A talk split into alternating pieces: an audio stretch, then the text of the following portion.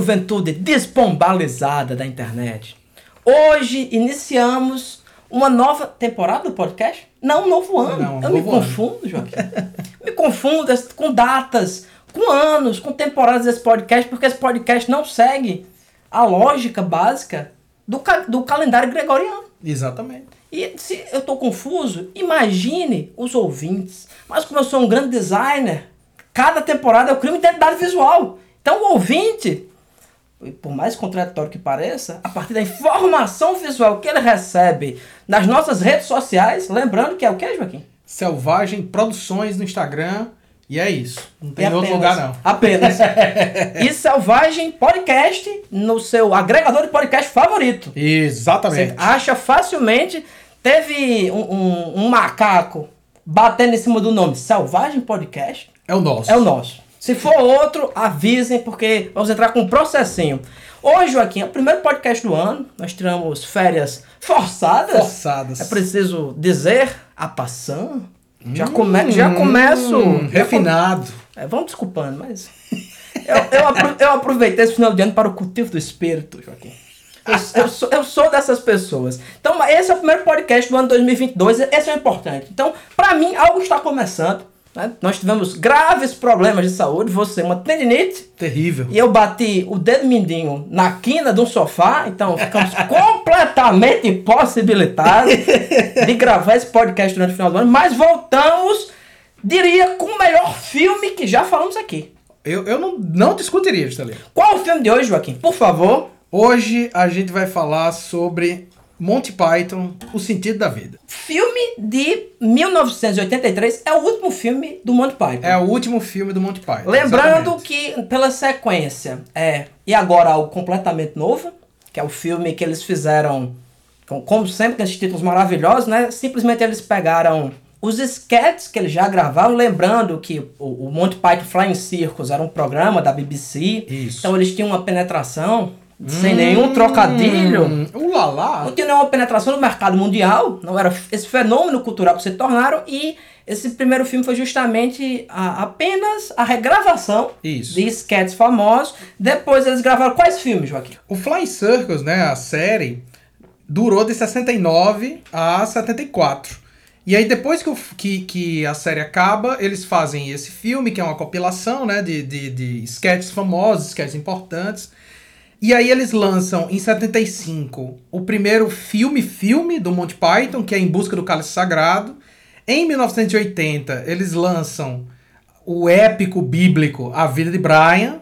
Em 1983, lançam O Sentido da Vida, né? O último filme do Monty Python. E eu acho que, assim, coroa perfeitamente uma produção impecável, bicho. É, não vamos nos deter falando desses outros filmes, porque é queimar a pauta. Mas pra quem não tá lembrando, o Cálice Sagrado é uma, uma paródia, se, se é que o Monty Python pode se enquadrar enquanto paródia, né? Porque coisa tão sofisticada que, que bota as coisas de cabeça pra baixo de uma forma que acho que até a noção de paródia é parodiada. É verdade, é Pelo Monty Python, mas o Cálice Sagrado basicamente é uma saga arturiana, né? É Isso. isso, né? Cavaleiro, essa coisa toda. A vida de Brian é Jesus, É, que na a- verdade é Brian. A vida de Brian é a história do bebê que nasceu na manjedoura ao lado da de Cristo, né? Essa, essa é a coisa. O, o Brian é o cara que passa por tudo que Jesus passa. Jesus é um personagem no filme, mas o Brian ele tá, ele não tá no centro das atenções, ele tá ali do lado. É, a diferença do cristianismo pro brianismo é que o brianismo eu seguiria. Eu seguiria tranquilamente. E a- a- O Sentido da Vida, o filme que a gente vai discutir hoje, é um filme mais abstrato, podemos dizer. Uhum. Ele tem um tema Isso. que é filosófico. Ele não tem um tema no sentido desses outros filmes. É Isso. um, é um filme bíblico e é completamente ambientado dentro da, dentro da estrutura, né? As vestimentas, você vê, você É bate perfeito, o olho. perfeito. Se você começar a assistir esse filme desavisado, até você notar o que está acontecendo, você vai ter um momento de perturbação gigante na sua cabeça, porque esteticamente, Cálice Sagrado é o que se fazia nos anos 70 de filme de capa e espada. Aham. O, o, Vida de Brian é o que você- a gente vê até hoje em Nova Jerusalém, É. ou, em- ou na Record, É, ou em qualquer filme que remete a- a- ao mundo bíblico, é assim, né? Do surgimento do mundo, do sentido bíblico, né? Uhum. De Noé a Cristo, não teve lá, 4 mil anos, mas nada mudou. a vestimenta é a mesma. Assim, tem Jesus aqui, você assiste assim, desenhos bíblicos. Começa em Noé, Noé e Jesus se vestem igual. Igual, é mesmo. A coisa. moda antigamente era muito diferente. Demorava muito pra mudar. Mudava assim, era uma coisa que eu li. Cleópatra usando cosméticos, isso aqui não é. Nada acontece, né? É, é a, a, mas faz todo sentido, Joaquim. Porque a, o que é a religião se não a negação da história? É verdade. É, é, verdade, é, verdade, A religião diz o quê? Que as coisas são imutáveis. Uhum. Que uma religião surgida com um monte de doido no meio do deserto pode ser aplicada hoje em dia para você decidir se você pode usar vacina ou não. Exatamente. Então, se você pensar, eles estão certos. Quem está errado somos nós. Somos nós, exato. Então, uh, eu não vou pedir que você tente uhum. explicar o que diabos é esse filme, mas você podia pelo menos contextualizar e se você puder também é, introduzir o tema do Monty Python, eu agradeço, Joaquim, porque é, eu acabei de pagar todos os seus direitos trabalhistas referentes ao ano 2021. Então a gente está começando um ano novo e você tem que val fazer valer o seu salário que não é pouco. É verdade. Aliás, quem recebe salário hoje em dia, nesse ambiente de precarização, é um privilegiado. Joaquim. É verdade, é verdade. Então vai lá. É, porque realmente, assim, se a gente fosse tentar fazer um resumo do plot desse filme, é impossível porque ele não tem plot, né? Ele é todo constituído de maneira muito fragmentária, são vários segmentos e todos eles estão discutindo a unidade do filme, que é uma unidade que é temática, não é uma unidade narrativa, né? Isso, temática. O tema é o sentido da vida. Why are we here? What's life all about? Is God really real? Or is there some doubt? Well, tonight we're going to sort it all out. For tonight, it's the meaning of life.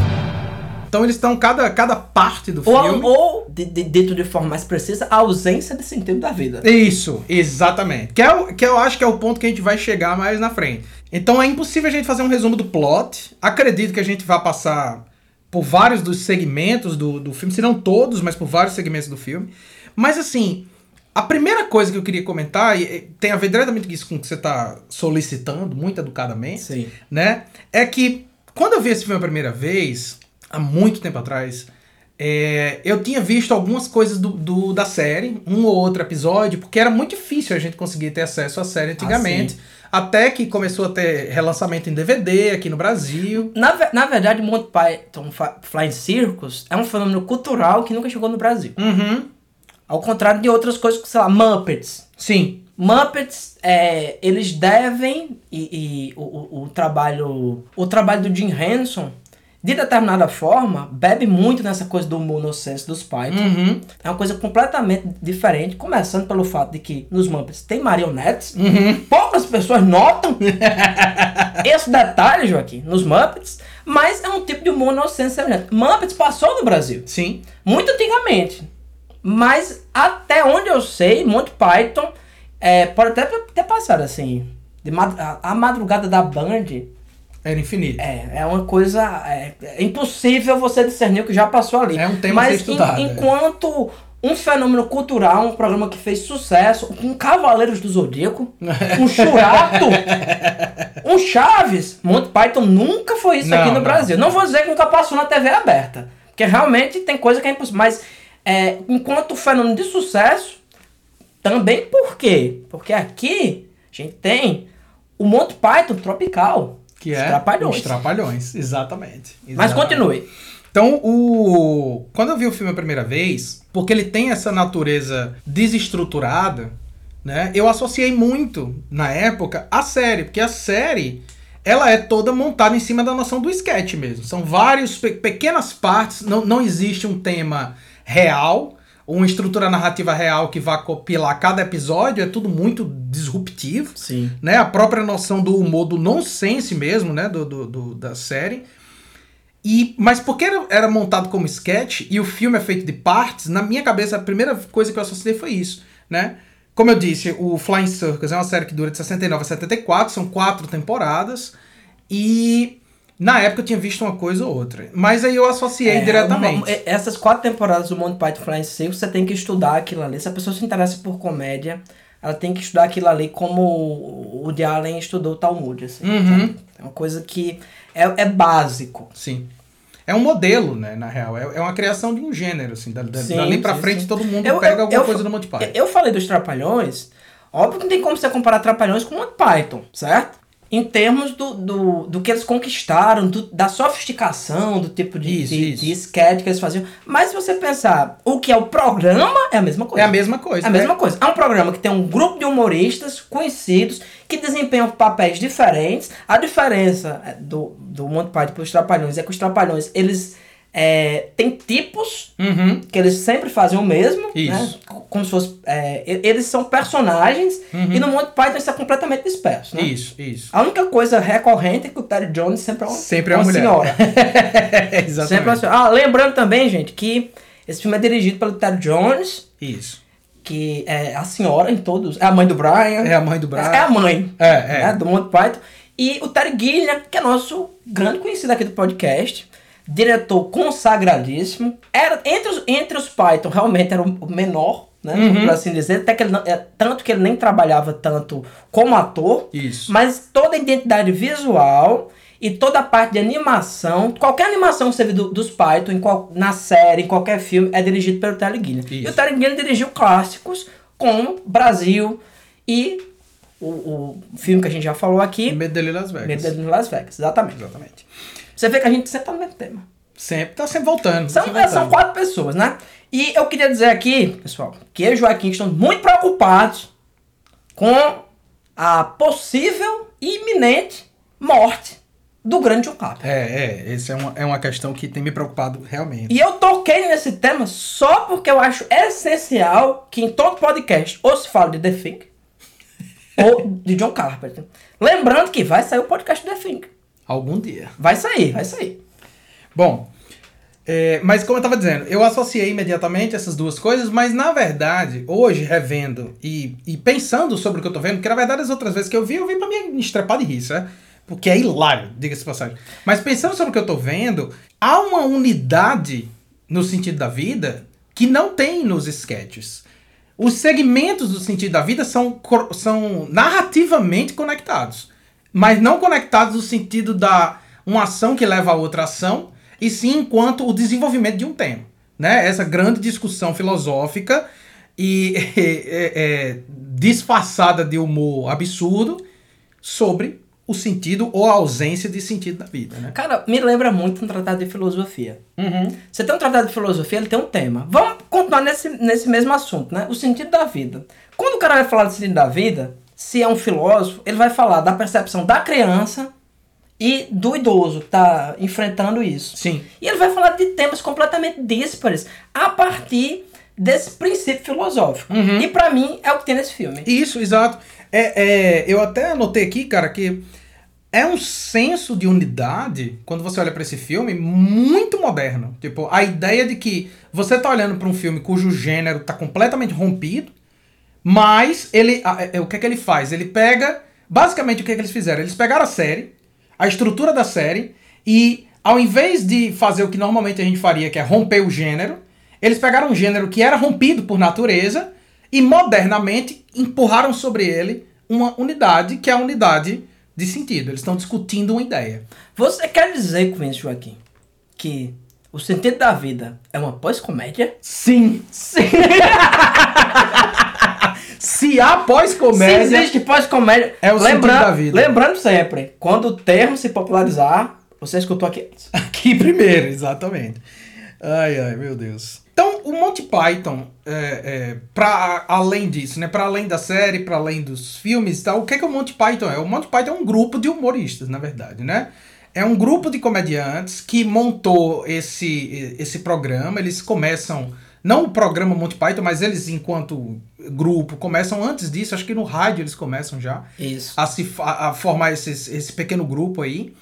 E eles vão desenvolver uma espécie de humor muito particular deles. Que tem a ver com o nonsense, que tem a ver com a absoluta falta de respeito por tudo, né? O, o eles Iconoclasta. iconoclasta, exatamente, exatamente. Monty né? Python é, é iconoclasta. Eles Foram... foram Não, não, eles não têm respeito nem por eles mesmos. Isso, é o que eu ia falar, né? Tem um caso famoso, assim, né? No caso do Monty Python, du- duas questões famosas. Uma é que eles foram os primeiros comediantes, aliás, as primeiras pessoas a dizer shit, eu acho, num programa Da BBC. da BBC, né? E no funeral do Grant Chapman, que foi o primeiro deles a morrer, o, o, o John Cleese, né, quando ele tá lá. Gente, só lembra, isso é no funeral. Você pode procurar no YouTube, tem o, tem o vídeo. No funeral, ele termina a fala dele dizendo que ontem à noite eu ouvi no meu ouvido o Chapman chegando falando pra mim assim: John, você sempre se orgulhou de ser a primeira pessoa a dizer shit na TV aberta. Você não pode deixar de perder a oportunidade de ser a primeira pessoa num funeral a dizer fuck. E aí, Rapaz, bicho, e assim, você, Joaquim, é com amor, Joaquim, entendeu? você querendo, você não inventa isso, pô. Exatamente. Você querendo, você não inventa isso. É fantástico. É, Joaquim, você podia lembrar os ouvintes acerca desse. O Terry Gideon não precisa mais, né? Uhum. Já expliquei quem é essa pessoa. Você podia falar dos outros Pythons. Pode, a gente pode começar até pelo John Cleese, que é uma figura que já apareceu aqui no podcast. Ele é o professor do Dr. Frankenstein Sim. no Frankenstein de Mary Shelley. Isso, exato. E, cara, é, de- depois eu vou falar disso, questão de atuação. Não quero tocar nesse assunto, mas é um tema que eu quero falar depois. Uhum. É um ator shakespeariano. Ele atua. É, é, é, tem, tem uma coisa que eu acho brilhante na atuação desses caras, certo? Porque ele consegue. O John Cleese, né? Que é um cara que eu vi em outros papéis, vi é, é, atuando de outras formas. É um cara que ele consegue fazer qualquer coisa. Sim. Sabe? Se você botar John Cleese pra fazer o Batman, ele fazia. Ele faz. Ele fazia. Botasse, botasse John Cleese pra fazer Nazaré Tedesco, ele fazia. O cara faz tudo. Ele consegue atuar como um ator ruim Uhum. fazendo um sketch comédia. É, é. Cara, tu já imaginou o processo mental que é isso? E o John Cleese é, é, é aquele mais alto, né? É, o John Meio Cleese, loiro. ele é a cara É o inglês mais típico Ele é, todos eles. ele é a cara do Monty Python. Se você procura Monty Python, o primeiro que você mentaliza é o John Cleese. É que nem, pra mim, o Beatles é o, é o Ringo Starr. Você, tipo, a cara do Ringo Starr é tão particular que é o primeiro que você lembra quem é. É, o, Às vezes o problema é identificar que aquilo é um rosto. mas, mas agora você falou do ringue, eu vou puxar aqui uma coisa. Monty Python é muito famoso por esse humor nonsense. Uhum. E tudo que a gente fala, Joaquim, como eu sempre digo, a gente faz um exercício aqui até de, de arqueologia. Sim. Olha, tal coisa veio de tal coisa. Hoje é impossível você fazer isso aqui. Só se você disser assim, olha, essa coisa da, da, da tirada rápida, da frase bem construída, veio do Oscar Wilde. Uhum. Se você falar uma coisa assim, eu digo, é, realmente. Sim. Agora, dentro do universo da cultura pop, não tem antecessores do Monty Python. Tem muitos é, pessoas que imitam, né? Aham. E também os, os filhotes que botam realmente a coisa pra frente. Mas não tem essa coisa anterior. E o humor inglês é muito nonsense. Sim. Você falou do Ringo Starr, tem uma clássica história na a fase a fase Maharishi, né, dos Beatles, né, quando eles estavam naquela onda toda aquela onda toda é, hindu, né, que pra eles era uma onda, pro George Harrison não, né, era a vida Isso, dele. Ele isso, entrou isso. naquela e nunca mais saiu. Tem aquela história que o George Harrison dava de presente cítara até pra se fosse na casa dele, ele dava assim, dizia, dê pra quem você conhecer, quem tocar aqui. Aí uma vez, o, o- nessa fase eles usavam, mudaram aquele visualzinho bonitinho que eles tinham, né? O cabelinho cortado, terno, começaram a usar cabelo longo, aquela coisa da contracultura, anéis. Sim. Aí uma vez perguntaram ao o Ringo por que, que ele usava tantos anéis nos dedos. Ele respondeu, porque não cabem todos no nariz.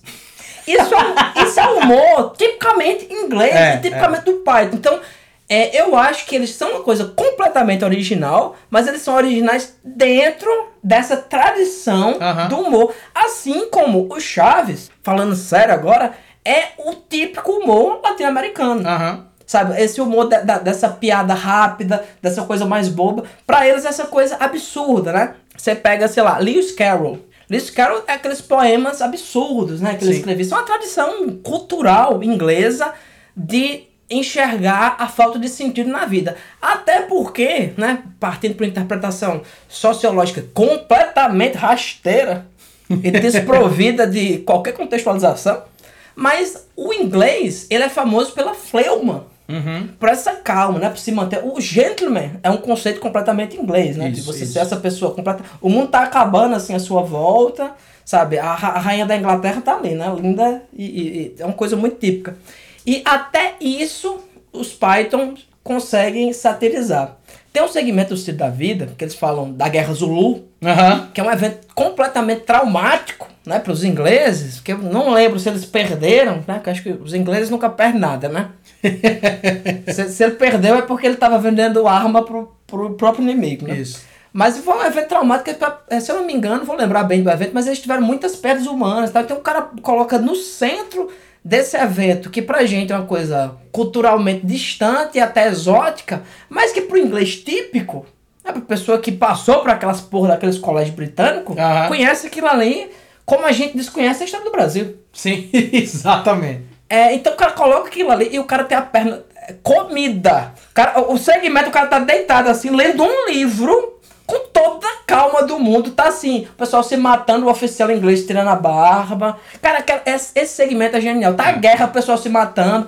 Tem o cara pra carregar a sua. Um indiano. Um indiano pra Um carregar indiano, né? o blazer. O Império Britânico, assim. o, a- o, o blazer, né? O, o- o uniformezinho. O cara vai lá, o cara chega lá, o cara tá sem a perna. Aí diz assim: Não, isso aqui foi um mosquito. Eu acho que eu fui picado à noite. E, o- e o cara tá de boa sem a perna. Assim, não, depois cresce. E o cara exemplifica tipicamente a fleuma inglesa. Ele perdeu uma perna, mas tá tudo tranquilo.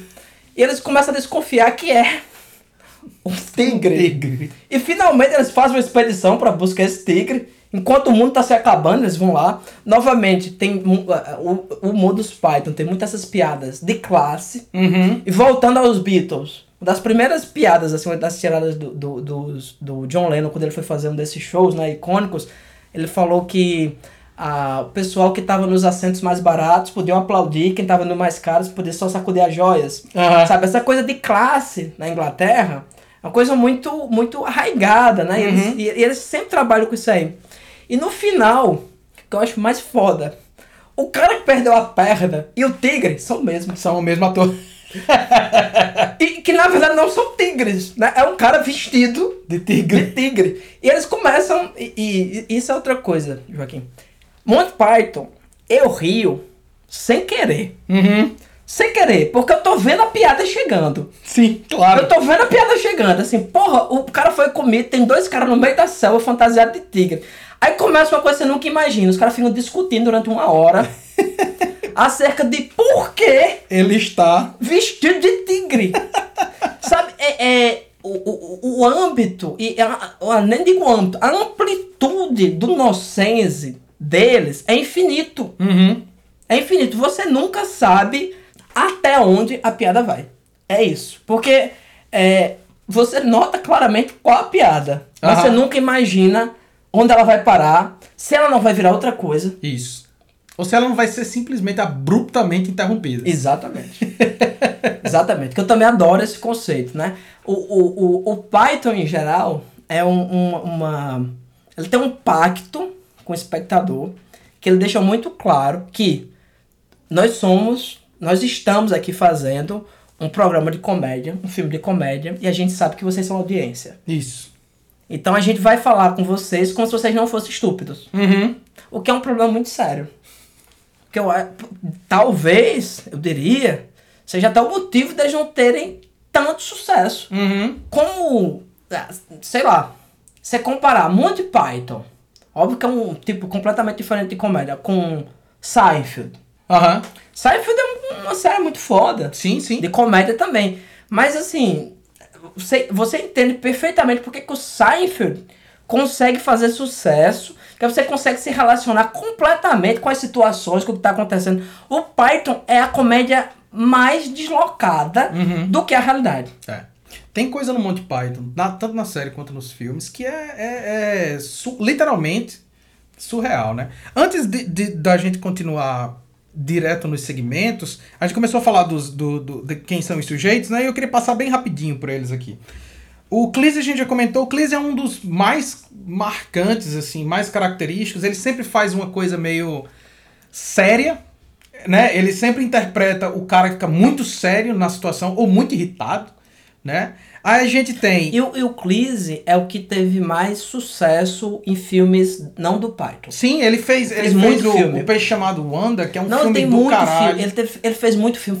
Todo filme de comédia que você é, é, pensar, ele faz uma ponta. É. é o cara que conseguiu sair desse nicho. Aí você tem o Terry Gilliam, que a gente já comentou, né? O Terry Jones, é, que fu- foi o que morreu mais recentemente. Ele era normalmente quem dirigia os filmes. Ele era um cara que é, ele sempre fazia a senhora, não era a mulher, a senhora, era sempre ele, né? E que faz uma vozinha É. muito particular. Todas as senhoras têm a mesma voz. Aí você tinha o Michael Palin, que é o, o galã. Eric Idle, que era o compositor. Né? Não é ele que compõe todas as músicas, mas muitas das músicas do Monty Python são do Eric Idle mesmo. Né? E por último, mas não menos importante, você tem o Grant Chapman, que é o loirinho mais magro, que foi o primeiro a morrer, né? Que era O- homossexual o- o- abertamente. Né? O, eu tava falando, o Chapman, ele tem um, tem um caso famoso, né? De quando ele abriu pro público que ele era homossexual e tudo. Mandaram uma carta pro, pro, pro grupo, dizendo assim, olha, é, eu fiquei recentemente sabendo da história do E ele é o que faz Chapman." Brian, né? Ele é o que faz o Brian, exatamente. É, fiquei sabendo recentemente do, do Chapman e aqui está uma lista de orações que ele deve rezar todo dia para que a alma dele não vá para o inferno. Aí eles responderam a carta dizendo: Nós também descobrimos e o matamos. Genial. Ai, Cristo. Então, assim, esse grupo bem diverso, e eles comumente, por exemplo, trabalhavam em duplas. O Chapman sempre trabalhava com Cleese, o Michael Palin sempre trabalhava com Eric Idle, eles trabalhavam em duplas quando estavam escrevendo os roteiros, quando estavam produzindo a coisa. Então, assim, é uma dinâmica que é reflete essa, essa fragmentação unitária, digamos assim, né, do, do tanto dos filmes quanto da, da série. Mas, Juscelino, já tá em meia hora de podcast e a gente parece que voltou pro formato das primeira, da primeira temporada, Não, que a gente não, ainda não. não caiu dentro do filme, né? Não, não, de forma alguma, Joaquim. Nós estamos fazendo um exercício metalinguístico. Podcast Ah, ok, ok. tá seguindo a estrutura dispersa, descontínua e fragmentada do próprio filme. Co- Perfeito. Mas, já que você esse formalista, você não pode ver uma estrutura que quer botar mais tijolo em cima? Vamos começar. What's the point of all these hoax? Is it the chicken and the egg time? Are we just yokes?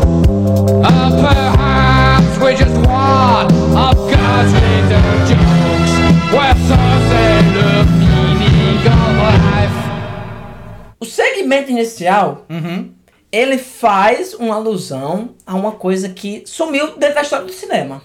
Que antigamente, já falei, isso aqui eu já falei mil vezes aqui nesse podcast. Se você não sabe ainda, é porque você ou é burro, ou você não escuta esse podcast, e é impossível que as duas coisas aconteçam.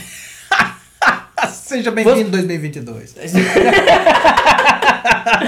Você- alguma das coisas tá fazendo errado. Ou você não tá prestando atenção no podcast e continua burro, ou você é burro e tá escutando esse podcast apenas de pirraça pra me irritar. Ou que eu também não duvido que esteja acontecendo. As pessoas são loucas, Joaquim. O que Monty Python prova é que as pessoas são loucas. Exato.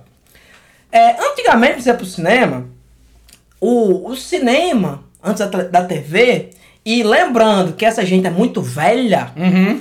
quando, qual é o nome do documentário, Joaquim? É Monty Python... Law- Lawyer's Cut. é. Isso, o, o corte do advogado. É. É, esse título em si já é melhor do que qualquer coisa que você vai fazer na sua vida. Comece agora. Só não é melhor do que o título da minha autobiografia. Que é? Normalmente eu não sou assim. Esse é bom. Esse é muito bom. Isso é bom. E, e, tem, tem, tem, tem o início também, Joaquim. Tem a primeira frase. Começa assim. Muitas coisas horríveis já foram ditas sobre mim. Algumas até infundadas. Mas continuando, né?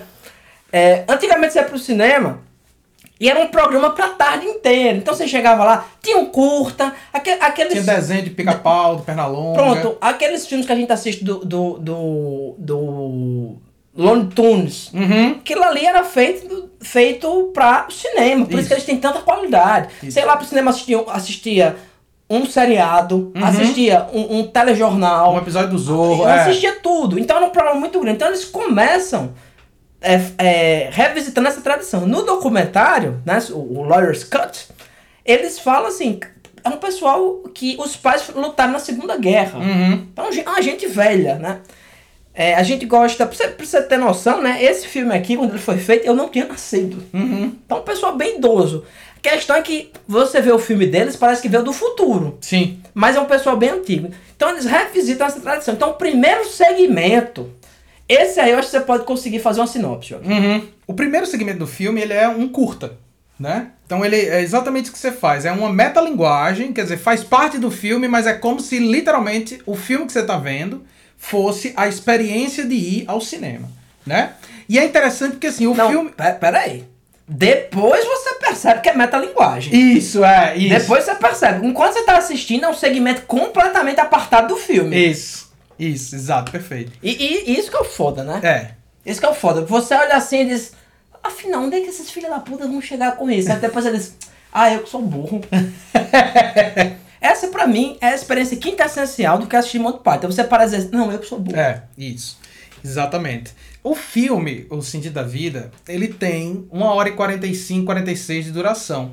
O curta inicial tem uns 15 minutos. Então, assim, na verdade, o filme ele tem uma hora e meia, né? Se você acreditar que o curta inicial não faz parte da narrativa, né? Mas, bom, qual que é o lance do curta? É uma grande... Que no começo no- nos primeiros 30 segundos é uma alegoria e depois, na verdade, vira uma imagem concreta de que o trabalho burocrático é um monte de senhorzinho trabalhando numa firma, né? Essas firmas de advocacia, os caras batendo. Outro tema tipicamente inglês. Que eu diga Bartley, o escrivão. Bota aí. Qual, qual, o que, que é que vai simbolizar agora o, o- o universo anglicano? Moedas caindo? Não, não, vai ser John Lennon fazendo Don't let me down. Pronto, essa é a pausa sonora. Então é um- é- são uns senhorzinhos trabalhando assim, batendo, ba- batendo teclado, carimbando coisa. E aí um deles é demitido e aquilo se torna um motim, né? Então assim, começa com uma alegoria, você vendo que eles estão fazendo uma contra... um- um- E, e tem uma parte, tem um corte muito preciso, que eles estão batendo lá, cada um na sua máquina de escrever. Aí tem um corte que eles, os mesmos estão numa, numa nau, Isso, remando. numa nau remando. Nau, toque-se a harpa grega. E eles- Ó, Pélida! Eles estão eles estão lá remando, né? E aí fica indo e voltando, assim, literalmente você tá vendo essa transição visual, a sugestão da, da, da, da ideia da alegoria, né, metafórica. Mas essa, met- é, que é muito Monty Python isso, essa alegoria se torna realidade. Então esses senhores, eles começam, entram, viram um motim, eles, eles se tornam piratas e o prédio onde eles estão vira um grande barco. E eles saem para conquistar os mares da economia mundial. E vão invadir um, um prédio ultra, ultra anos 80, com as paredes tudo de vidro. vi- assim, de vrido. né? E eles vão entrar nessa, nessa grande guerra, nessa invasão. Eles vão saquear esses, esses almofadinhas norte-americanos que estão tentando dominar o mundo, comprar tudo, né? E o primeiro segmento é isso. No É, começo. é- é a, é a revolta da cultura tradicional contra os Yups. É, isso, exatamente, exatamente. No começo você pensa, tá, beleza. É literalmente isso, é só um curta. É, Joaquim, é só, Joaquim. Como assim? Jo- Jo- Joaquim, Joaquim, veja bem. Não, veja bem, veja bem. Você tá assistindo uma coisa que começa, todo mundo lá, né, teclando, e, enfim, tem uma revolta ali dentro. Até aí tudo bem. Isso é um dia de fúria. É, é. Até aí é um dia de fúria. Da terceira idade. O prédio ancestral de pedra vitoriana, ele vai embora. E isso é a parte que eu acho brilhante, né, entre muitas outras coisas. Tava tendo uma. Quando se faz as- essas pedras, né? Esses prédios de pedra, eles precisam de, de manutenção constante. Né? Tudo que é de pedra tem que ser esfragado, né? Isso. Então eles lavam com sabão. E quando eles fazem isso, eles botam um andame por fora com um monte de tecido, que é pra, pra sujeira que tá sendo liberada dessa pedra não atingir a rua. Aham. Eles são muito civilizados, esses ingleses. Claro. Levaram a civilização pro mundo. Então, esse, esse tatame converte na vela, vela. Da, cala, da caravela, né? Isso, isso. Por isso que cara e vela. e, esse, e esse prédio se, se é, desaprega dessa Londres vitoriana e vai cruzar os mares, que no caso não tem mar nenhum, é um deserto. É um deserto, é. Você pega esse filme do Peter Jackson, que é Máquinas Mortais, que são as cidades que são as máquinas, e vão correndo assim, uma predando a outra.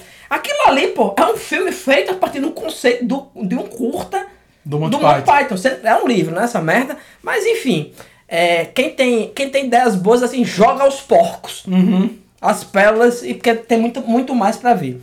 O segmento dos piratas em si, ou como eu chamo, porque eu sou uma pessoa que já li bastante sobre pirataria, e não me refiro aos muitos CDs que já gravei, mas pirataria da forma tradicional, essas zonas autônomas temporárias criadas pelos, pelos piratas, esse segmento, esse curta, dá pra a gente fazer o podcast só sobre ele. Só sobre ele. Só sobre ele. Cara, tem tudo ali.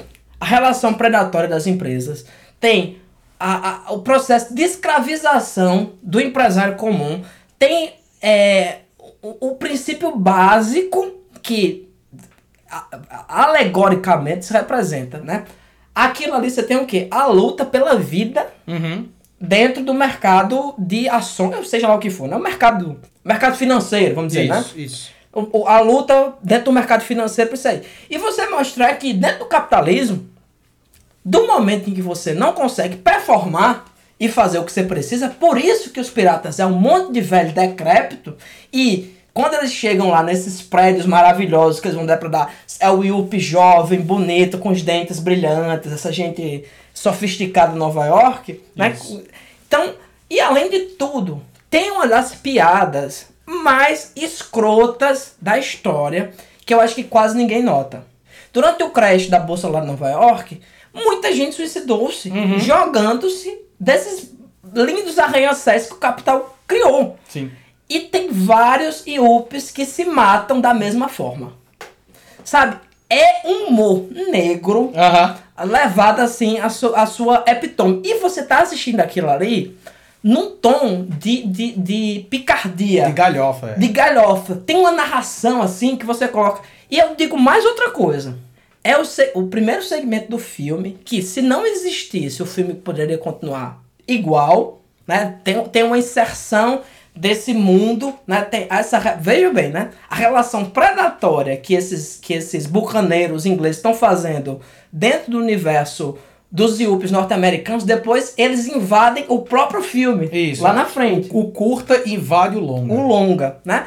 Tudo bem, é uma piada metalinguística muito foda. Mas se você tirasse tudo isso aí, o filme continuaria excelente. Sim. É o segmento que mais tem valor agregado.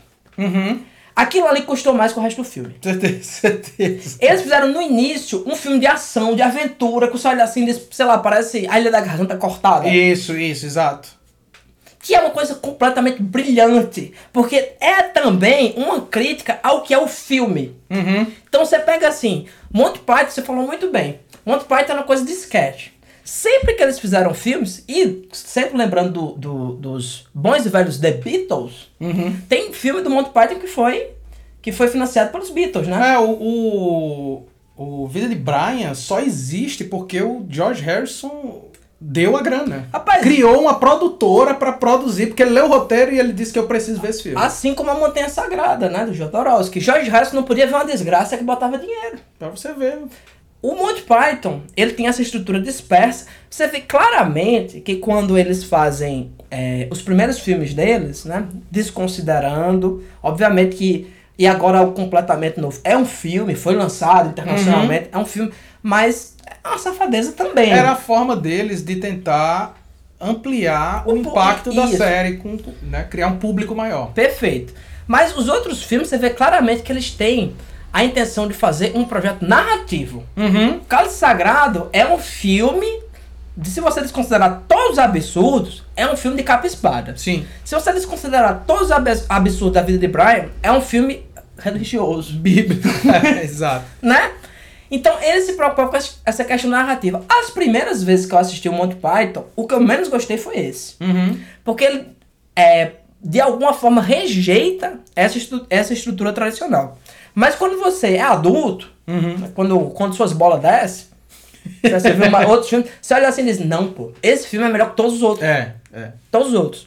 Justamente porque é um filme que tem um tema, ou seja, parece que eles estão dizendo assim pro produtor, não, não vai ser um monte de sketch, não. É um filme sobre o sentido da vida. Isso. É uma investigação filo... E é. E é. E é. É uma investigação filo... Eu vejo perfeitamente o John Cleese muito sério, dizendo assim, é uma investigação filosófica sobre o sentido da vida. E eu digo, sim. Sim. Muito obrigado. Inclusive, uma coisa que a gente não mencionou, todos eles são sujeitos extremamente letrados. Né? Assim, você vê. Eu Não, já, eles não são extremamente... Eles são ridiculamente letrados. é, eu já vi o John Cleese dando palestra séria. Sim, Sabe? sim, tipo, sim. não- sem, sem, sem humor. Aliás, sem humor nenhum não, porque é impossível o John Cleese fazer, fazer esses- qualquer coisa sem Esses humor. caras, pô. Pra mim, eu tô falando dos Beatles sempre. Aham. Porque a forma de entender o Monty Python é entender os Beatles. Sim. É um milagre. É, não, é, é assim, eu- as razões que eu tenho na minha vida pra dizer assim, que eu acho que a Inglaterra tem o direito de flutuar ainda, Sim. é Monty Python e Beatles. Alguma coisa eles tinham que. Ah, né? Eles deram os, o- o- os Beatles e, os- e o Monty Python pro mundo, eu acho que. Beleza. É, mas é, é porque é a lei da compensação, né? É que é tanta desgraça, Joaquim, que tinha que ser um negócio assim. Brilhante. De, é, brilhante, Tinha que sair assim, alguma coisa. Tinha que sair alguma então, coisa. é, esse segmento inicial, pra mim, parece assim uma banana, uma assim, foda-se o que é o filme. Uhum. Foda-se o que é o filme. Você acha que o filme é ação? Você acha que o filme é, é valor de produção em relação a cenografia, a efeito especial, a não sei o que? Não, porra. O filme é uma coisa abstrata. Sim. Porque se você pensar em termos práticos, você tem 15 minutos de uma piada expandida. É exato, isso. exato. É um, pa- parece que eles pegaram assim, sabe? Olha, a gente vai queimar dinheiro aqui numa piada que a gente podia fazer com 50 dólares. Uhum. E, ao- e no decorrer do filme você tem é, outros segmentos que você vê que custou bem menos. E são mais curtos. São mais curtos e, e são muito mais hilariantes. Aham. Eu adoro essa palavra. Hilariantes. Hilariantes. Hilari, hilari. Oh, oh, oh. Então daí, quando a gente passa para esse primeiro segmento, a gente cai no que teoricamente é o, é o filme em si, né? Metalinguisticamente é isso que eles estão sugerindo pra gente.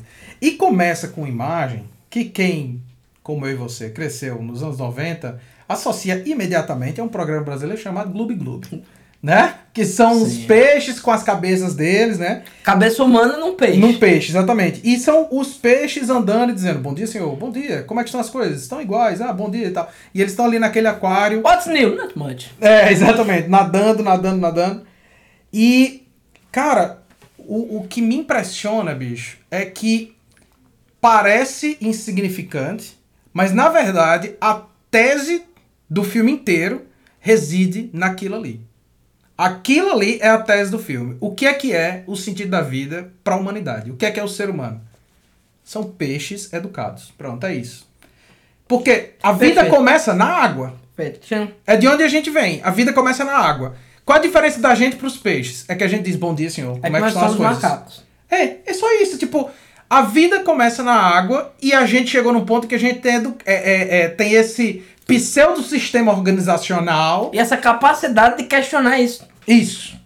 Exatamente. Então, a, a, a, a- eu até anotei aqui, o, o- se eu tivesse que fazer um resumo o- do, do- da coisa toda, é que são peixes ad- educados refletindo sobre o absurdo. Pronto. É isso que, que, que o, a primeira imagem sugere pra gente. E que, na verdade, passa completamente desapercebido se você não estiver pensando sobre o que você tá vendo. Mas- é só estupidamente hilário que o filme comece com isso. Mas, mas, mas tem uma piada aí. Uma piada filosófica. Hum. Sobre os peixes. Que é um tema comum dentro da filosofia. Que é... Se o peixe, ele vive dentro d'água, sempre, e a realidade dele é a água, o que é água? Para esse peixe. É isso. Aham. Então, piada tão escrota aí que é acerca da incapacidade que o peixe tem de saber o que é o, o ambiente que ele tá, o que é a vida. Sim. Porque pro peixe a água é uma coisa completamente natural. Se você chegar pra um peixe e dizer assim, você sabia que Tem um negócio, depois que você pula aqui, que é quase uma alegoria da, da, da caverna, né? Sim. Depois que você pula aqui, to- toca a harpa dos gregos. né? depois que você sai daqui d'água, tem uma outra coisa, que é o ar, que se você for lá, você morre. Tem outros animais que o peixe vai dizer, não, não, a vida é isso. A vida é isso. A vida é água. É esse aquário, é. A vida é água. Só que esses peixes, que são os pythons, Uhum. eles estão vendo o outro lado. Isso. E a tela do aquário é a tela da TV ou a tela que você tá vendo o filme, O seja filme. onde for. Isso, isso. Então, rapaz, tem duas formas de você ver esse filme, com quase todos os filmes que a gente vê. É um filme estupidamente engraçado. Sim. Você ri até de coisa que você não sabe porque você tá rindo. Uhum, uhum. Você ri simplesmente porque eles são muito engraçados. É o que eu ia falar, eles são muito. O Monty Python é um das, da, da- dos exemplos pra mim do que é comédia de verdade, que não é piada, é que se eu contar pra uma pessoa. Por exemplo, se o cara só escutar o que a gente tá falando e não viu o filme, não tem como ele entender o quão engraçado é. Joaquim e Monty Python, os caras são tão bons que se eles pegaram um sketch do Zorro Total é engraçado. É, é. Você assistia assim, pô, esses caras são foda mesmo. Cara, no. Só pra um saltinho de um segundo fora. No Vida de Brian, o personagem de Jesus fala em algumas cenas. Todas as falas do personagem de Cristo são tiradas ipsis literis da Bíblia. Todas as falas são falas que Jesus falou na Bíblia. E é hilário. Inclusive num debate que teve ficou famoso entre um padre e o John Cleese num programa de TV, o padre estava dizendo isso é uma blasfêmia e o John Cleese diz muito calmamente: "Não é não, porque Cristo Falou isso? falou exatamente isso. A gente tá falando de Brian. Brian é outra pessoa. A gente nunca disse que Brian é Cristo. Cristo tá no nosso filme. O ator que interpreta ele é fulano de tal e todas as falas dele foram tiradas da Bíblia. Então você não tem o que reclamar. Pô, Mas uma dessas eu vi dar no jumento, Pois caiu é. o rabo pelo tronco. e daí, desse sketch do, do- dos peixes, esse momento dos peixes, né? Que é o primeiro, o primeiro, a primeira parte, a gente salta pra a música de que, abertura. que é o filme realmente, né? Que ele até bota assim, E agora pra nosso... O o long, motion picture, né? É, exatamente. O nosso, longa- atração principal, É. né? O, o longa-metragem. E aí salta pra música, né? A música tema do filme, The Meaning of Life. Is life just a game where we make up the rules while we're searching for something to say? Or are we just simply spiraling coils of self-replicating DNA? This life, what is our fate? Is there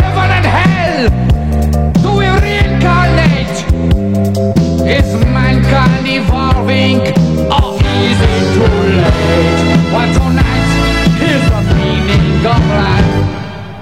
Nessa música. Pra mim a música tema é Always Me Secret. Não, essa é, essa é a minha música favorita. Isso é uma música dos Beatles, pô. essa é a minha música favorita, porque de vez em quando eu acordo com essa música na cabeça. Mas vamos lá, o que, que eu acho foda da, da letra, né, do, do, da primeira música, né, do Meaning of Life tal. É porque ele salta direto dos peixes para a ideia de Deus, tá? Ele salta, salta da imagem ali dos peixes e aí você vai para quando Deus criou o universo, Deus criou a vida, Deus criou o sentido da vida. Então você tem Deus como causa da vida, no momento da letra.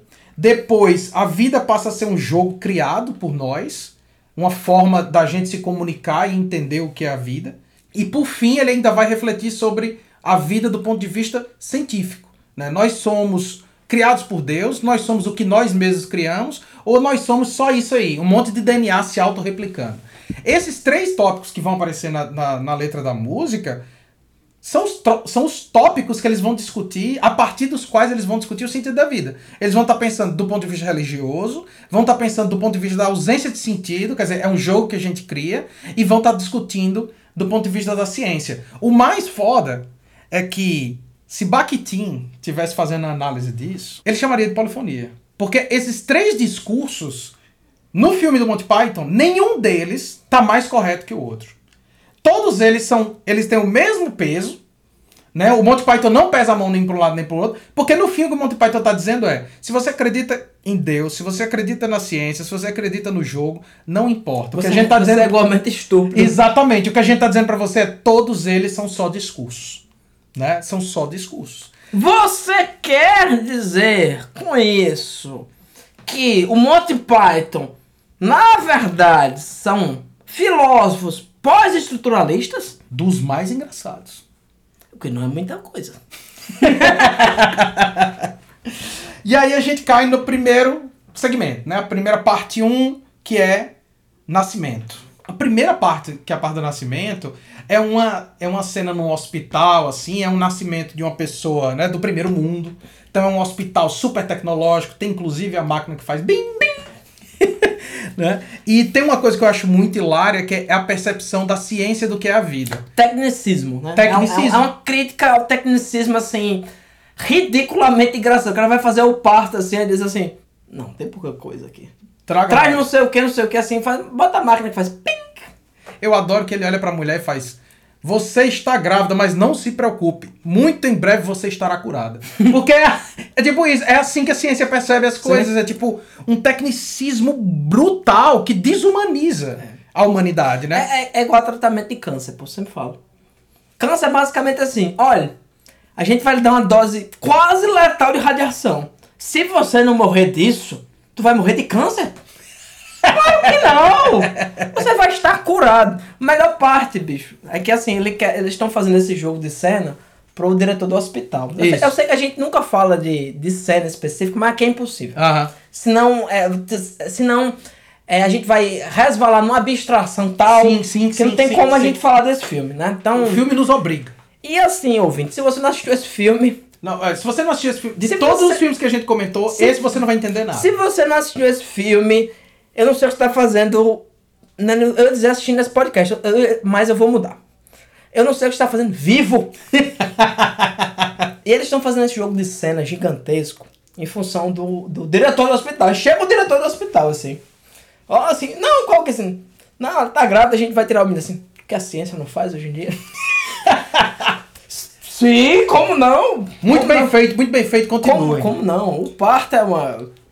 E aí, daí, como você falou, tem sempre essa coisa de classe, né, no Monty Python. Então eles começam com parte 1, nascimento, e depois vão pra parte 1, parte 2. O que terceiro é o terceiro mundo. E aí a gente vai ver não o domínio da ciência, Mas o mas o domínio da- da religião. Na Irlanda? Né? O processo. é, mas é o terceiro mundo. O terceiro mundo. Aí, Yorkshire.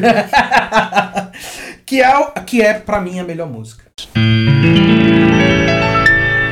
There are Jews in the world, there are Buddhists, there are Hindus and Mormons, and then there are those that follow Mohammed, but I've never been one of them. né? Que é a- a- o, segmento que você tem lá, o pai chegando em casa, o cara é um trabalhador de mina, trabalhador de Não, fábrica. moinho. Né? Moinho, Joaquim. Não pense que é mina, não. Mina é muito sofisticada, de fábrica é muito sofisticada. Ele chega e diz assim: tem uma notícia, o moinho fechou. Não vou, Mas o moinho fechou. não vou poder mais cuidar de vocês. criança. É assim, é um apartamento entupido de criança. bicho. Rapaz, apartamento é por sua conta. Você lembra-se muito bem, na época em que eu morava em São Paulo, em que eu morava num único cômodo de 3x3, mas que tinha cinco cômodos. Tinha tudo. Tinha, tinha um ateliê, que era uma, uma, Uma mesa. uma mesa que usava. Tinha a cozinha, que era a pia, o fogão, que era do lado da cama. Isso. Tinha um quarto de hóspede, um colchão que ficava embaixo. É basicamente isso. É, são dois cômodos. E tem gente assim dentro desse negócio. Rapaz, começa. O cara vai chegando em casa. Passa uma cegonha. E de cima assim, ela assim. Ó. Droga. Mais um. Chega lá, tá a mulher lavando prato assim, ela pare. Cai o menino assim, ó. Oh dear, take this one. Ela vai lá e pega a criança. E aí ele vai dizer para as crianças, crianças, eu não vou poder ficar com vocês e vou ter que vender vocês para experimentos científicos. Aí eles dizem, por quê, pai? Ele disse, porque quando Deus decidiu que eu não podia usar uma dessas coisinhas de borracha na cabeça do meu pau, infelizmente, vocês ficam nascendo. E aí ele vai cantar a música Todo esperma é sagrado. Every sperm is sacred, every sperm is great. If a sperm is wasted, God gets quite irate.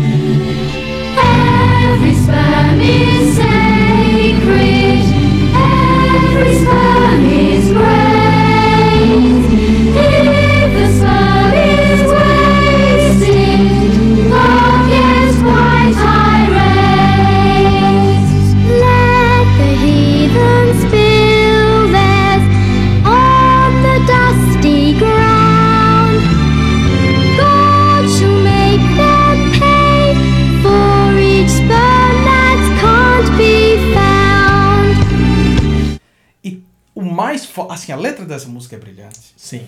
A música é foda. Mas sabe o que é pra mim o mais, assim, surreal?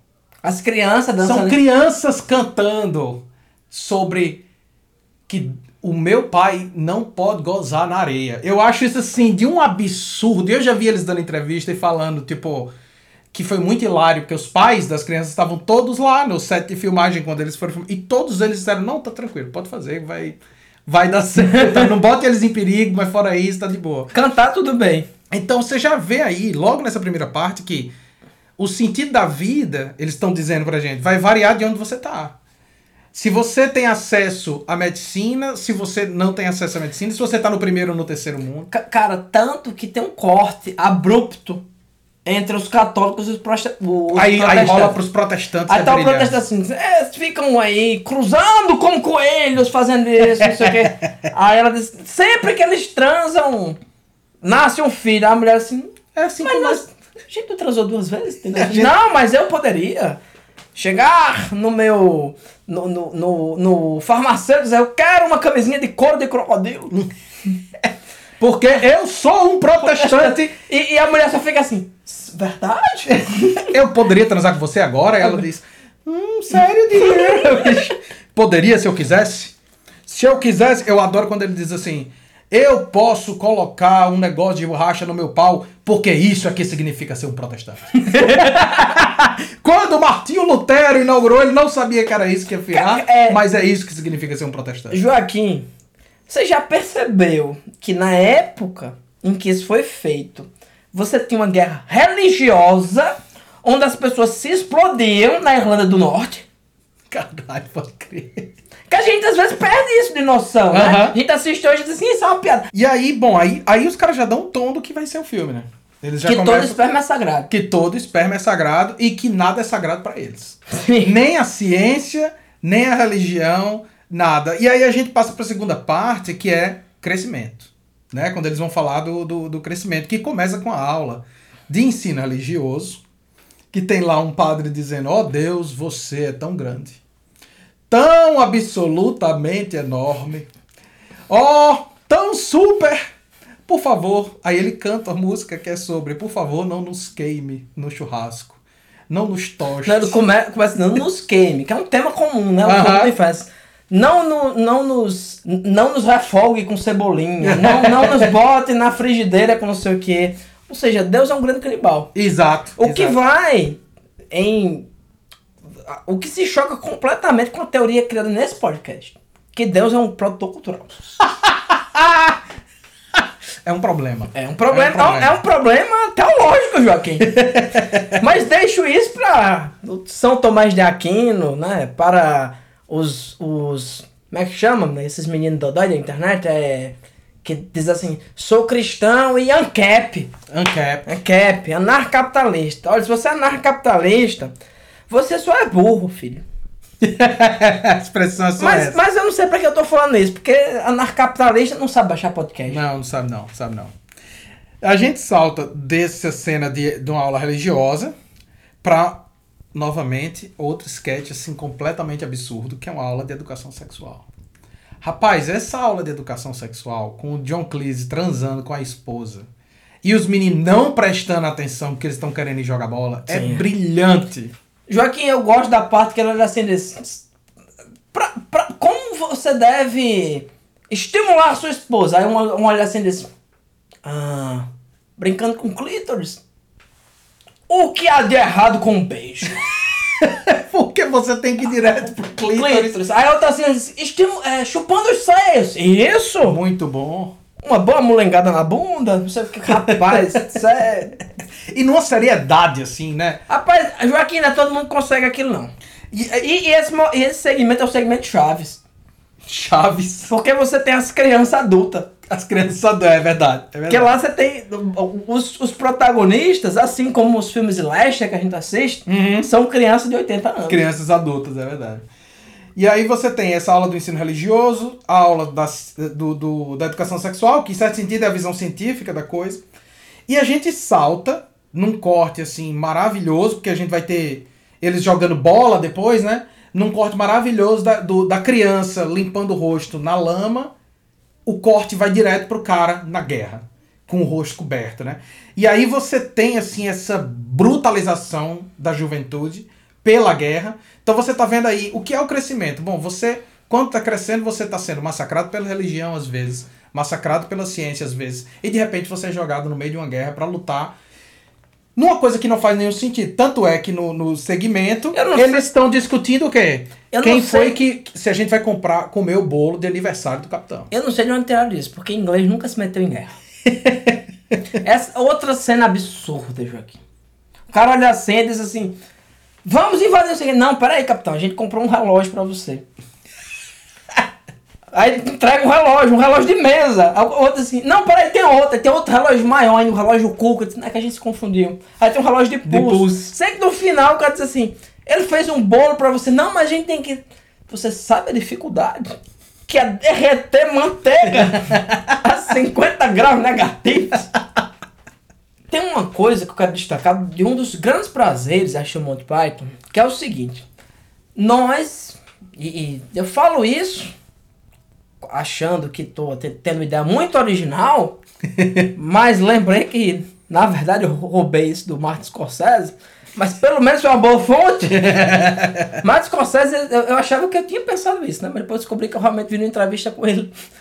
Que ele, ele fala assim, as pessoas estão completamente desinteressadas hoje com qualquer coisa que não é o método de atuação do Actor Studio. Que não é Meryl Streep, De Niro, que não é Marlon Brando, que não é...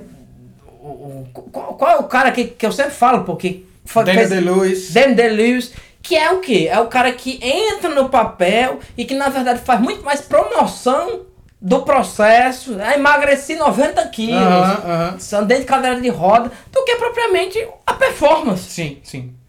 E no caso desse filme e de muitos filmes que a gente vê da Hollywood clássica, sei lá, Sapatinhos Vermelhos, Ah, que é um, é um o, o Cantando na Chuva. É um tipo de atuação que é uma atuação. Sim. É uma performance que você sabe que é uma pessoa que está atuando na sua frente, assim como no teatro. E não essa coisa naturalista. Então, um Sim. dos grandes prazeres que eu tenho assistir Monty Python é o quê? De saber que são atores muito bons, que se repetem ao longo do tempo, fazendo vários papéis, mas que você identifica perfeitamente o que é aquilo. Sim, Que é sim. um cara fazendo diversos papéis. Uhum. Ele não tá fazendo como. Não é como Peter Sellers, que vai fazer 10 papéis na sua frente e tem uns que você diz assim, aquilo era Peter Sellers? Isso, isso é. Não, não, não. Você sabe exatamente quem é, o que ele tá performando. Então, na verdade, é um prazer de você reconhecer o ator dentro daquela situação. Então, é, é, é um processo muito mais complexo e muito mais honesto, no fim das contas. De você olhar pra pessoa e dizer, aque- aquela coisa que eu falei no início. O Monty Python, ele não duvida da sua inteligência. Uhum. Ele tá ali pra dizer, olha, a gente é um grupo de comédia fazendo uma comédia, a gente sabe que você é um espectador assistindo um filme. Isso, Ponto. isso. A gente não tá fazendo de conta aqui pra você, a gente, a gente não está pedindo, digo mais, pra você, a suspensão da descrença. Pelo contrário, a gente quer que você esteja ciente a todo momento que isso aqui é um filme feito por nós e que a gente tá fazendo de forma ridícula uma senhora. Isso, isso. Os Exato. Joaquins não se maquiam, pô. É só uma É peruca. uma peruca, um vestido, bota um peito assim, mi, mi, mi, mi, aí faz uma vozinha. Pronto, é a mãe de alguém. Isso. Isso é brilhante. É, é. Isso é brilhante. Eu concordo 100% com você, bicho. 100%. E mantendo a coisa, na coisa do brilhantismo, eu acho, coincidentemente, a gente chegou na parte que é o meio do filme. O meio do filme, que é literalmente um segmento chamado O Meio do Filme. Que remete diretamente ao que?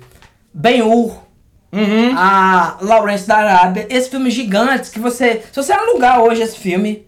Alugar, Tem um- é- alugar é ótimo, né? a senhora, assistir, mesmo. é. se, você, se você pegar um DVD desse filme, eu não vou dizer na Netflix que eu não sei se eles não cortam. Aham. Mas se você pegar um DVD desse filme, você vai chegar no meio, aí tem intermission. Isso. Aí você vai passar meia hora ou 15 minutos que não aparece nada no filme. Isso. É simplesmente uma música tocando, que era o intervalo do filme pra você fazer. É exatamente isso. Isso, exatamente. Só que Então- nesse caso, É um filme sobre filmes. É. Sempre. só que nesse caso, o meio do filme é um segmento live action do que são as animações do Terry Gilliam, Não, surrealistas no meio do filme, né? É brilhante, bicho, assim, é insano e é onde está o peixe? Mas que, claro, tematicamente tá completamente conectado, porque qual é o Você tema do achou o peixe, Joaquim? Somos peixes, Você achou o peixe nesse Não segmento? achei o Ele peixe. não tem peixe, Joaquim, naquele segmento. não tem peixe. Eu assisti três vezes. Eu adoro quando Eu procurei obsessivamente por está na calça dele. As Não. pessoas falam, está na calça dele. O que, novamente, é uma piada genial. O peixe não existe. Sim. E é o cara com um bigodinho de rato, né? Aham. Tem outro de, de, de Dominatrix. Cara, aquilo ali parece sair de um filme David Lynch, Sim. sabe? Total, total. Só, só, ah, só faltou a iluminação correta. Se você pegar aquilo ali e, e, e alterar, pegar a Luciana pra mudar, mudar a, a- a saturação, pronto. É um filme David Filme do Lynch. David Lynch. E aí eu adoro que a gente passa a parte 4, eles fazem uma piada ótima, que é meio do filme, aí a parte 4 é meia idade, e a parte 4 se passa na Idade Média. Né? é, é um... Middle age, né? Exatamente. É um, é um, é um casal de meia idade que vai jantar num restaurante temático que é um calabouço da Idade Média, né? E eles vão conversar sobre filosofia. Né? Eles vão, ah, vamos conversar sobre filosofia e tal, não sei o quê. É um segmento bem curtinho, porque a gente vai para a parte quinta, que é sobre a noção da... Novamente, eles retomam a questão da medicina, né? Que é transplante que é um, um momento em que os caras chegam na casa de um doador de órgãos e dizem, a gente vai pegar seu fígado. Ah, bicho, mas eu não morri ainda, não acredito. Toda vez que a gente tirou o órgão de alguém, a pessoa morreu.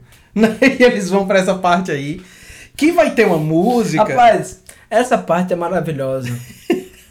Porque chega o, o- o- não sei como chamar isso, Joaquim. O- Os. os, res- saqueador de órgãos. É, eu, eu acho que não deve ser esse termo, né? Os saqueadores de órgãos chegam lá, aí um fica lá rasgando a barriga da mulher, dizendo, às vezes, é, ele sempre se inscreve pra tudo, quer salvar o planeta. e, a- e ela vai pra cozinha, e o cara vai pacarando com ela, assim, aquela coisa pornô de, de mecânico. Aham. Olá. você Agora que ele morreu. E agora que ele morreu. Então você acha que o. o- vamos dizer, o desenvolvimento natural é, é preguiça, né? Isso, isso. Mas não! É fígado. É, fi- Você daria seu fígado pra gente? Você daria seu fígado? E aí ela disse, não sei.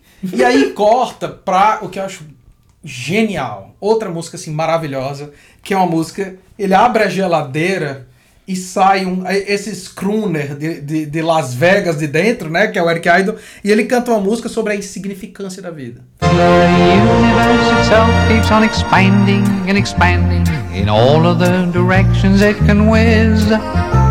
As fast as it can go, at the speed of light, you know.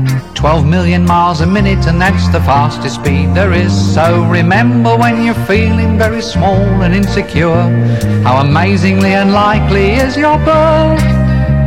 And pray that there's intelligent life somewhere up in space, cause there's bugger all down here on Earth. Né, ele vai falar sobre as estrelas e como o nosso planeta é só um pequeno espectro dentro do universo e que nós somos somente pequenas criaturas dentro desse pequeno espectro. Né? E ela vai dizer assim, faz a gente pensar, né? e ele diz, é, e aí, vai querer seu, vai, vai doar seu filho? Ela diz, é, tudo bem. É sobre a insignificância da vida, né, bicho? É num ponto em que eles vão... Ou, ou seja, você tem uma música sobre a insignificância da vida pra convencer uma pessoa a fazer uma coisa que vai salvar outra vida. Que vai salvar outra vida, é, exato. Cara- é de uma ironia refinada e ao mesmo tempo... Se, rapaz, se você não Tapa prestar- na cara. Se você não prestar atenção, passa. Exato. Passa. Se você não, se você não tiver. É, é, é, pra mim, de todos os filmes que a gente já falou, esse é o que você pode assistir a primeira vez e dizer assim: carai, que loucura. Isso, isso. Que loucura. Mas se você assistir de novo, você fica: carai. Aí você a terceira eu sou burro mesmo. É, como é que eu não vi isso? Caralho, eu sou burro. Eu assisti hoje, Joaquim, fazia uns 10 anos que eu não vi esse filme. Eu assisti de novo e disse, cara, eu sou burro mesmo, né? É, é. E se eu assistir daqui a 10 anos, eu vou dizer, rapaz, eu conto burro. É, A pessoa aprende, aprende morre burro, Joaquim. Mesmo com monte de pai te ensinando. mesmo. E bem devagar, e bem direitinho. Bem- Bem, bem didaticamente. Primeira parte, segunda parte. É quase uma Isso, tese. isso é um filme que não. Esse é um filme que não deveria existir. Uhum. Então a gente já viu nascimento, crescimento, né? A luta da, da- do, do processo de crescer. A gente chega finalmente na velhice. Né? E a velhice, cara, é um segmento, né? A parte, a parte 6, que é velhice, é um segmento que começa com uma das imagens mais grotescas já postas no cinema. Certo? Porque assim, quando você pensa em tipo David Cronenberg fazendo brutalização visual, é, é, cena grotesca e tudo mais, aquilo tem um propósito, tem um lugar. Quando você vai assistir um filme do. É como eu vi uma vez o Tarantino dizendo: Eu não entendo porque que uma pessoa vai assistir um filme meu e diz assim, eu achei muito violento. Se você já vai. Você vai num show do Metallica e diz pros caras, ei, abaixa o volume aí que tá muito alto. Tipo, o que, que você foi fazer no filme do Quentin Tarantino? Faz Toca- sentido. Toca Legião? É, tipo, você vai assistir o filme do David Cronenberg e você sabe que você tá indo ver. Agora, você não vai assistir um filme do Monty Python esperando ver um glutão comer e vomitar, e comer e vomitar até chegar num ponto que ele explode e as tripas dele ficam abertas e o vômito passando por cima de tudo, bicho. Essa imagem, e eu tô falando isso e já advirto as pessoas, se você ouviu até aqui o podcast e ainda não assistiu o filme e decidiu, ah, eu vou parar e vou assistir agora, se for meio-dia, não assista não. Não. Porque você vai passar muito mal. É Não, muito an- an- grotesco esse Antes imagem. explodir, só ele vomitando, É. já lhe perturba muito. E esse, Joaquim, é um tema maravilhoso dentro desse filme. Que é o quê? Sabe aquela coisa dos anos 60, idealista? Procure uma coisa que você ama e deixa ela lhe matar. É isso. É. Isso é o sobrevívcio. É, Exato. É absurdo, né? É grotesco, mas é sobrevívcio. Aham. Isso é sobre a forma como você deixa cerveja lhe matar. Sim. Um cigarro lhe matar. Uhum. Não, e também, cara, pra mim é novamente retomando a questão de classe, né? Porque você tem tipo a antinaturalidade de um processo que é completamente natural, que é se alimentar. Só que você tem um cara que tipo para ele se alimentar é completamente antinatural, né? Ele só é daquela forma por quê? Por uma questão de classe. Ele tem que devorar tudo. Ele tem que devorar tudo até que ele exploda. E ele E uma- literalmente vomita nos que estão abaixo dele. Exatamente. E o que eu acho melhor, como sempre, o glutão e a senhora que limpava o chão é a mesma. É a mesma pessoa, É a mesma exatamente. pessoa. Que depois ele é revelado ser uma pessoa antissemita. Caralho, esse segmento. esse segmento, mas estão conversando assim, os dois, ela e o John Cleese, né? Assim, eu já trabalhei na biblioteca de Paris, já trabalhei no Museu Britânico, já trabalhei não sei o que, já li isso, já fiz aquilo. Mas pelo menos agora, eu não descobri nada sobre a vida, mas pelo menos eu não tô trabalhando pra nenhuma porra de um judeu. Ele diz assim, olha, Oi, a gente nós não sabia. nós não sabíamos que essa senhora aqui era antissemita, veja Mas o, bem. o foda é justamente isso. Você vê que, por exemplo. Joaquim, quem imaginava isso, Joaquim? Joaquim teve um cara que vomitou até explodir, então as pessoas limpando. Aí o cara descobre que ela é antissemita, bota um balde na cabeça dela. Aí chega pro outro garçom e diz assim: Vem aqui. É, isso, pronto. Que, eu queria dizer. O foda é você, quando ela, quando ela, a, a moça, da- a moça da limpeza começa a dizer, eu trabalhei no sei onde, Uma trabalhei moça, em tal cara, é uma museu, senhora da limpeza. trabalhei no museu, né? É, é basicamente ela tá dizendo assim, olha, eu tive acesso à cultura. E ainda assim eu olho pro mundo e digo, "Hum, não faz sentido nenhum, tipo, na- nada faz sentido nenhum. Aí entra, que pra mim isso é muito claro, que o comentário deles ali é sobre classe, que é o parte 6B. Porque não é o parte 1, 2, como eles fizeram antes. Não, é o B, porque você tem a classe A e você tem a classe B. O garçom vai dizer assim, vem cá, me acompanha. E aí você tem um, um, um plano de sequência que tem cortes, na versão que a gente vê, mas na versão original não era pra ter corte, então era pra ser um plano de sequência infinito do cara andando atrás desse garçom, cruzando a cidade. Uma hora. É, até chegar numa casinha e ele apontar lá e dizer assim: naquela casa ali, minha mãe me disse que o mundo era um lugar maravilhoso e que você devia ir por esse mundo e tornar ele mais maravilhoso ainda. E isso é o sentido da vida pra mim. E aí ele para por um segundo e fica olhando como se o cara da câmera estivesse olhando pra ele dizendo assim: só isso É isso. né? E ele, e ele fica revoltado, mas pra mim é um comentário muito claro de tipo, olha, é o sentido da vida pra aquele cara. Aquele cara da classe B. Por que, que a gente tá menosprezando esse, isso? Por que, que o cara da classe A, que é uma porra de um glutão insano, aquele cara tem cultura. Aquele cara tem cultura porque ele sabe a uma, porrada que, de vinho. E a outra que tem cultura é, é, é antissemita. É, exato. Tem, tem uma parábola maravilhosa sobre isso, Joaquim. Diga lá, meu amor. Tinha um rapaz que queria descobrir o sentido da vida, assim como esse filme. E ele descobriu que tinha um sábio numa montanha no Himalaia que sabia o sentido da vida. Só que ele falava uma língua oriental extinta. Então ele passou 10 anos procurando documentos até descobrir como é que falava essa língua. Aprendeu, subiu aquele negócio, né? aprendeu escalada, perdeu quatro dedos. Finalmente ele chegou lá, assim, mais morto que vivo, chegou para o mestre e disse: Mestre, por favor, qual o sentido da vida? Aí o mestre olhou para ele e disse: Filho, a vida é um rio que corre. Aí ele olhou e disse: Não. Eu não acredito que eu tivesse trabalho todinho para chegar aqui e você dizer que a vida é um rio que corre. Aí o mestre olhou e disse: Por quê? Não é não? Perfeito. Perfeito, bicho, perfeito. É a parábola, esse, é- esse filme resumindo uma parábola. E agora, pra algo completamente novo, Sim. a gente vai pra última parte do filme, que é a parte 8, ou perdão, a parte 7, que é Peraí, a peraí, morte. peraí, eu só quero, antes de você começar a dar morte, eu só quero fazer um comentário. Ok, amigo. Esse negócio das, das idades, que ele fala assim, nascimento, não sei o quê. Uhum. Como sempre, esses filhos da puta são muito sofisticados e leram muito. Isso é um tema medieval. As idades do homem. Pode crer. São as idades do homem. crer, Isso é, um, é um negócio que existe desde sempre. Você acha que é uma divisão avulsa, mas não. Você vai, numa, você vai na catedral, você vai em Notre Dame, tem lá as idades do homem. O cara começa assim e tal e morre. Tudo isso. Você assiste esses filmes menores, como o Sétimo Selo, você tem isso exemplificado nessas idades do homem, sabe? E, e você, novamente, se você tá assistindo esse negócio como quem assiste é, Superbad, Aham. você não vai ver isso. Sim, claro. Só que, cara, esse filme é infinito. É, é. Esse filme é infinito. Eu acho que esse vai ser o maior podcast que a gente já gravou. Que não é um E especial. mesmo assim, isso que não é sobre dois filmes. Isso, exato. Não é sobre dois filmes. E mesmo assim vai ser o que menos a gente, arra- a gente arranhou a superfície Sim. do que esse filme. Perfeito. Sabe, eu acho que esse podcast a gente tem que gravar. Se esse podcast durar, aqui, daqui a dois anos a gente grava de novo o mesmo podcast. Acho bom. Acho bom. Revisitando o sentido da vida. Se estivermos vivos. Se estivermos vivos. Porque afinal de contas agora chegou a parte da morte. Exatamente. Né? E aí a parte da morte, eu acho até, tipo, o To- to- visual. Toca, toca um Cradle of Filth. o visual é foda, né? Porque é uma morte, assim, chegando numa casinha no interior. Também essas pessoas bem sofisticadas, uns norte-americanos. Que tem um momento que o norte-americano tá tentando explicar pra morte o sentido da morte. E a morte diz: Cala a boca! Vocês, americanos, querem estar falando o tempo todo. Eu tô tentando explicar porque que todos vocês morreram. E todo mundo morreu porque comeu um mousse de salmão. Can I ask you a question? What? How can we all have died at the same time? A salmon mousse.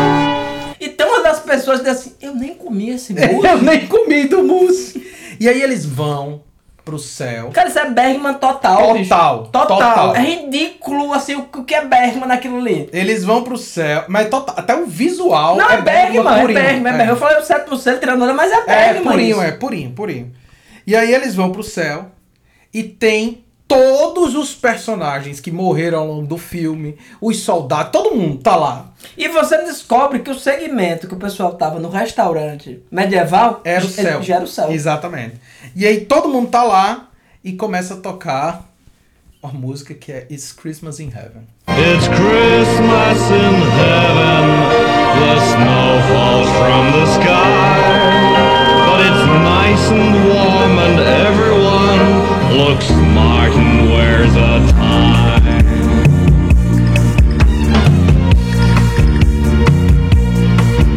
It's Christmas in heaven. TV. The sound of music twice an hour, and Jaws 1, 2, and 3. There's gifts for all the family. There's toiletries and trains. Yes, Sonny Walkman, headphone sets, and the latest video games. Que é muito foda, bicho, porque pra mim é muito claro que assim, o que eles estão tirando onda ali é que a ideia de paraíso, a ideia de, de- de- da- do que é perfeição, é um reflexo da sua cultura e da sua época, né? Tipo, cada um enxerga um céu de determinada maneira. O céu deles é o céu do capitalismo. É o céu customizável. Né? Tipo, é o céu do capitalismo, assim, é tipo, o céu deles é filme o dia inteiro na TV, Tubarão 1, 2 e 3, né? É, é um, é, parece um show de Las Vegas. Sim. É um show de Las Vegas, né? Que é um lugar pra capital- gente morta, como a gente já falou. Em meio de Las Vegas, exatamente. E aí, de repente, você tá lá tendo a, a Christmas in Heaven, que por sinal é outra música fantástica. A trilha sonora desse filme, a gente não comentou. Só um segundo. A gente não comentou isso, inclusive, no episódio anterior. Mas essa dupla de filmes tá unida aqui porque são dois musicais. Exatamente. E o que a gente tá comentando é cinema É musical. porque faz tanto tempo que a gente gravou o anterior, Joaquim, que eu lembrei agora que foi Rock and Roll Picture Show. É, exato. Quando a gente falou de Rock Horror Picture Show, a gente não disse que o tema era musical, mas o tema era musical. Mas dissemos não? Não, a gente falou de cinema cult, falou do Joaquim, filme. É, tá difícil, viu? Eu, Tá vou, foda, eu, viu? vou, eu vou ter que contratar um estagiário. e vai ser deduzido. Isso vai ser deduzido do seu salário. É, e a gente tem esse corte abrupto e chega no fim do filme. E a mensagem do fim do filme, bicho, é muito foda. Quer dizer, ah, chegou aqui pra mim o sentido da vida. É como se fosse uma apresentadora de um programa, né? Chegou aqui pra mim o sentido da vida. Tratem bem uns aos outros, né? Se cuidem, sejam bons, não sejam escrotos, Como- blá, blá, blá. Coma cenouras andando de bicicleta. É, é tipo. E aí acaba o filme. E, e e ainda acaba tirando onda, né? Dizendo, ah, vocês estão esperando o quê? Vocês estão esperando violência, sexo? É só o que as pessoas querem no cinema hoje em dia, né? Tipo, tem, tem, tem essa onda assim. E cara, no fim, né? Joaquim, eu quero saber por que você pulou o segmento das feministas. Porra, eu me esqueci. O segmento das feministas era a morte, né? Isso, da É na morte. parte da morte, não vai lá, comenta. É da morte. É um momento em que. Então, completamente avulso nisso aqui. Uhum. A pessoa foi, é um- é um programa de TV. A pessoa foi condenada à morte. Ela pode escolher como ela quer morrer. Não, e ela foi condenada à morte porque. Por fazer piadas sexistas. É, exatamente. Então, como é que ele vai ser condenado à morte? Ele é perseguido por mulheres de topless, de biquíni, de capacete. Elas vão perseguindo ele até o momento em que ele se joga de um abismo e cai dentro de um buraco.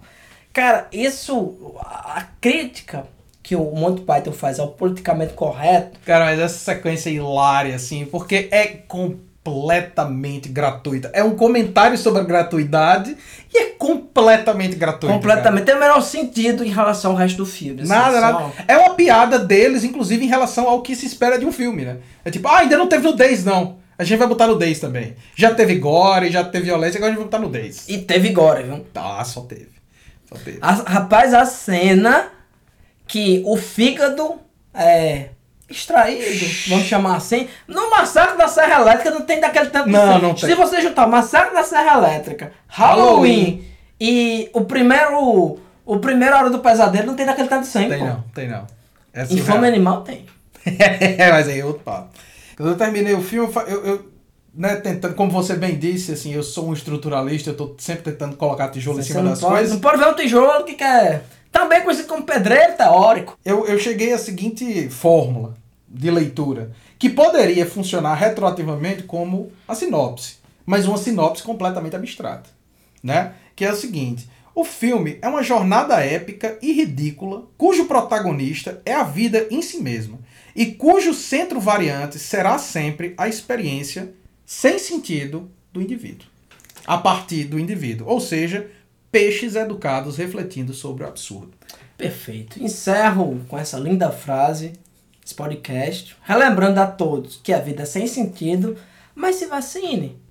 Exato. Se vacine. E quero começar esse ano também, Joaquim, com uma mensagem de otimismo, dizendo a todos que até agora, com esse podcast, não me arrependo de nada e não perdoo ninguém. Nos vemos em 15 dias.